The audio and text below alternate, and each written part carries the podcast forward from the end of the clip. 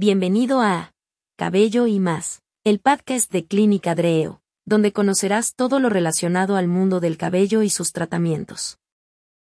En nuestro capítulo de hoy, escala de Norwood, clasificando la calvicie masculina.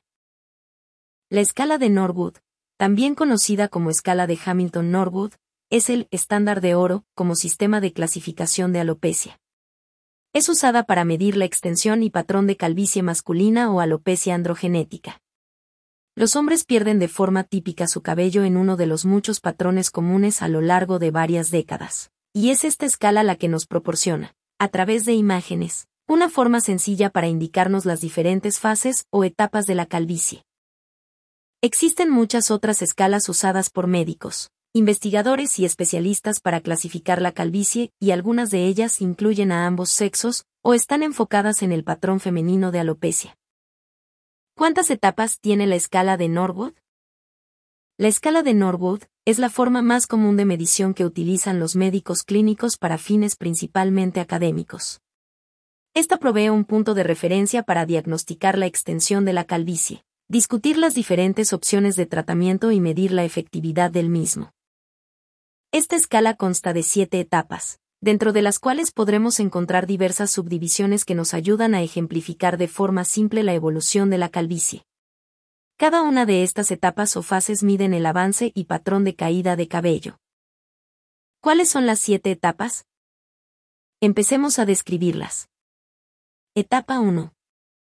No existe pérdida de cabello significante ni recesión de la línea frontal. Etapa 2 existe una ligera recesión de la línea frontal alrededor de los temporales. Esta es conocida también como una línea frontal de adulto o línea frontal de madurez. Etapa 3. Los primeros signos clínicos significativos de calvicie se hacen evidentes. La línea frontal presenta una recesión profunda en los dos temporales. Su imagen comienza a aparecer con una forma como las letras M, U o V.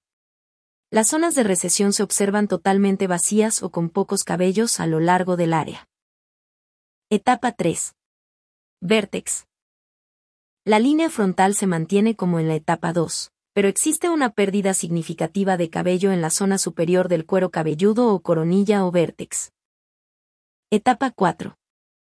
La recesión de la línea frontal es más severa que en la etapa 2. Existe una pérdida total de cabello o pocos cabellos cubriendo el vértex. Las dos áreas de pérdida de cabello se encuentran separadas por una banda de cabello que conecta el cabello remanente a cada lado de la cabeza. Etapa 5. Las dos áreas de pérdida de cabello son más amplias que en la etapa 4. Se encuentran aún separadas pero la banda entre ellas es más estrecha y el cabello se encuentra con menor densidad. Etapa 6. Las zonas de calvicie temporales se unen a las zonas alopésicas en el vértex. La banda de cabello que cruza la parte superior de la cabeza se ha perdido o existe muy poca densidad capilar. Etapa 7. La más avanzada etapa de pérdida de cabello. Solo una banda alrededor de la cabeza se mantiene con cabello. Normalmente este no se observa con densidad suficiente o el cabello se presenta muy delgado. Norwood, clase A. La clase A es una variante de la escala de Norwood donde se observa una ligera variante y una progresión menos común de la pérdida de cabello. Las principales diferencias radican en que la línea frontal tiene una recesión uniforme, sin mantener una isla de cabellos en la zona media, y no existe calvicie en el área del vértex. En cambio, la línea frontal progresa directamente desde el frente hacia atrás.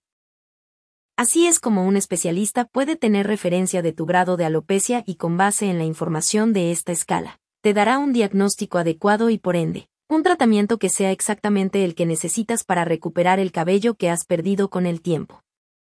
Aquí termina nuestro capítulo de hoy. Esperamos que esta información te haya ayudado a resolver algunas de tus dudas. Si quieres saber más del mundo del cabello y sus tratamientos, no te pierdas el siguiente episodio de Cabello y más, el podcast de Clínica Dreo. Hasta la próxima.